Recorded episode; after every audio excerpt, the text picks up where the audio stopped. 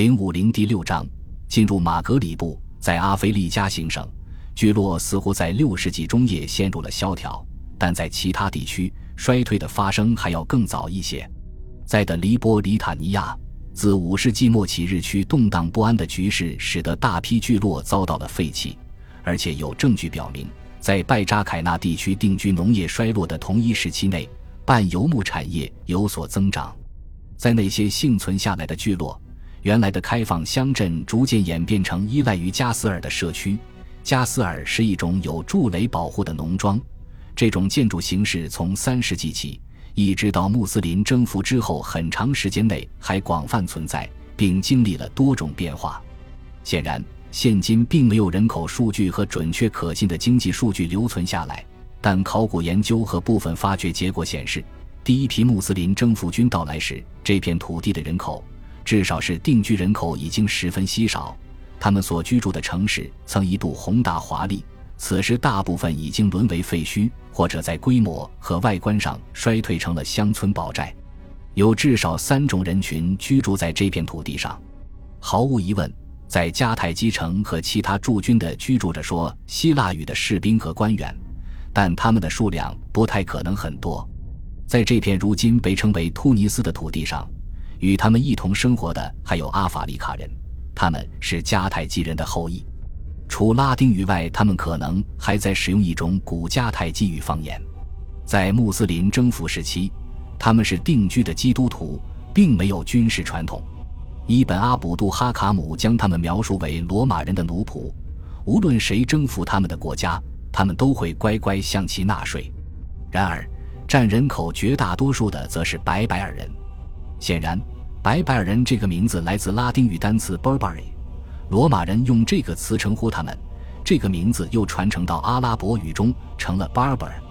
白白尔人的居住地区自东方的尼罗河谷边缘一直延伸到西方的摩洛哥，他们并没有在政治上联合起来，而是各自生活在无数各不相同的部落之中，但他们使用共通的语言，或至少是同一语系内的语言。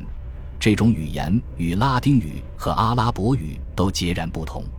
在12世纪之前，叙事文本或行政文书中都很少使用这种语言。白白尔人如果想要进入政府部门任职或接受教育，在罗马时代就需要学习拉丁语或希腊语；在穆斯林征服之后，则需要学习阿拉伯语。可以说，白白尔人的社会是一种部落社会，但白白尔人的生活方式也各有不同。一些白白尔人居住在部落村庄中，以农耕生产为主。这些人大多居住在山区，另一些则是季节性迁移的牧民。夏季他们将畜群赶到山上，到冬季再赶下来。还有一些是纯粹的游牧民，他们在撒哈拉沙漠北部的广大荒漠中游荡。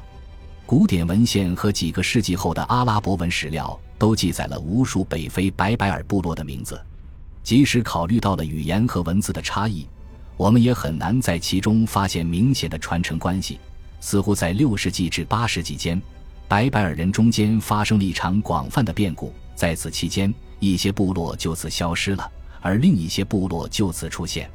总体上说，白白尔人在阿拉伯大征服之前的一个世纪中，似乎在从东向西迁徙。这种情况或许印证了很久之后的阿拉伯文史料中的有关记载。即白白尔部族来自阿拉伯半岛或巴勒斯坦地区，然而并没有切实的证据。诚然，柏柏尔语并非闪族语言，这表明这些记载是不准确的，但他们的确反映了人们对这场西进移民的记忆。六世纪，拉万塔部族从拜尔加地区出发，向西进入的黎波里塔尼亚，并于五百四十三年赶走了大莱普提斯的拜占庭总督。在他们之后，则是豪瓦拉部族，这是另一支从西兰尼加出发的白白尔部族。塔格里部及西进运动是十一世纪的阿拉伯部落移民运动，但这种运动似乎在六世纪到七世纪初的白白尔人中间就已有先驱。似乎穆斯林对埃及的征服完成后，对北非的征服便顺理成章地开始了。目前我们拥有的关于第一次进攻的记载。全部来自埃及编年史家伊本阿卜杜哈卡姆，他的记叙被所有后世文献所引用。可能在六百四十二年夏季，亚历山大城终于向穆斯林军投降之后，阿穆尔便率领他的军队向西方进发。这场远征似乎并不十分艰难，穆斯林军进军迅速，他们一路上并未遇到任何真正的抵抗，很快便到达了拜尔加地区。拜占庭驻军和当地的一些地主在他们到来之前就已经撤离，逃往了沿海港口托克拉。后来，他们又从那里出海逃走。这座城市的大部分人口似乎都是拉万塔部族的白白尔人。最终，阿穆尔与这些居民，而不是拜占庭帝国政府议和，并收取了一万三千迪拉姆的贡税。据说，合约中有一项离奇的条款。即居民可以出卖自己的子女以筹得税金，这可能意味着阿拉伯人从此开始大规模掠夺白白尔人为奴。这是穆斯林统治北非第一个世纪中的标志性事件之一。同时，合约中还规定穆斯林税官不应进入该地区，而应由拜尔加本地居民将所收集的税款送往埃及上缴。然后，阿穆尔率军沿苏尔特湾前进。绕过托克拉港，来到了的黎波里，在这里他遭遇了更激烈的抵抗。拜占庭军据城固守了一个月时间。伊本阿卜杜哈卡姆在一则轶事中继续了围城战是如何结束的。这些轶事为阿拉伯人的历史叙事做出了生动有趣的点缀，但在可信度上难以服人。这则故事这样讲述道：一天，阿拉伯围城军队中的一人与他的七位伙伴一同外出狩猎。他们闲逛到了城市的西边，渐渐远离了大部队。天气酷热，令他们难以忍受，于是他们决定沿海岸回去。此时恰逢涨潮，海水涌至的黎波里的城墙边，一艘罗马船只直接停泊在了避风港内罗马人的房屋墙边。这时，那阿拉伯人和他的伙伴注意到潮水稍稍从城墙边后退了，海水和城墙中间出现了一道通道。于是他们快马加鞭地冲了过去，一直冲到了城内的大教堂前，大吼：“真主之大！”罗马人闻声色变，急忙带上了所有能拿的行李，逃上了船，升起船帆逃走了。阿穆尔此时发现了城中的混乱，于是率军开入该城，并洗劫了这里。然而，并没有证据表明阿拉伯军在这段时期内占领了的黎波里。而且这座城市可能在穆斯林军离开后又恢复了拜占庭帝国的统治。不久后，阿穆尔又再次开拔，来到了西边的萨布拉。这里的当地人以为阿穆尔距离上元且正忙于围攻的黎波里，便疏于防备。于是阿穆尔攻陷并洗劫了这座城市。在此之后不久，大莱普提斯也落入阿拉伯军手中。随后，阿穆尔便返回了埃及。他显然对自己和属下夺取的大批战利品十分满意。这是一场规模巨大的袭掠，但称不上是征服。只有在拜尔加地区，阿穆尔建立了一定程度上的统治。他在这里征收赋税，并任命乌格巴本纳菲作为总督。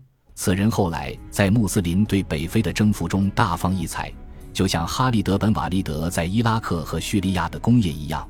乌格巴本纳菲的名字也在历史和传奇中作为将领和勇士的典型而代代传扬。六百四十五年，阿穆尔卸任埃及总督，这标志着阿拉伯军在北非军事行动暂时告一段落。但这并没有持续太长时间。六百四十七年，奥斯曼哈里发又向埃及派遣了一支军队，以支援对北非的征服。一份军队组成清单显示。这支军队总数约在五千至一万人之间，同最初征服埃及的大部分士兵一样，他们大多征募自南阿拉伯各部族。他们由埃及新任总督阿卜杜拉本萨阿德本艾比萨尔赫统帅指挥。这场远征行军迅速，穆斯林军沿北非海岸很快进入了如今的突尼斯南部。他们似乎并没有将时间浪费在重新攻占的黎波里上。该地区的拜占庭军由阿非利加总督格里高利率领，他似乎决定迁出传统首府迦太基城，转而在突尼斯南部的斯贝特拉建立基地。或许通过这样做，他可以和白白尔盟友建立联系，以更加有力地抵抗侵略者。两军在这座城外相遇，拜占庭军遭遇了惨败。根据阿拉伯文史料记载，格里高利本人也战死沙场。然而，根据迪奥法尼斯和其他基督徒的记载，他从战场上逃脱了，并且后来受到了皇帝的奖赏。这是穆斯林军和拜占庭军在北非的唯一一次大规模交锋。有趣的是，格里高利并没有试图据守当地的拜占庭堡垒，而是选择与敌人在开阔地带交战。这场战败之后，拜占庭残军似乎撤到了迦太基城，任由阿拉伯军和当地白白尔人作战，争夺乡村地区。感谢您的收听，喜欢别忘了订阅加关注。主页有更多精彩内容。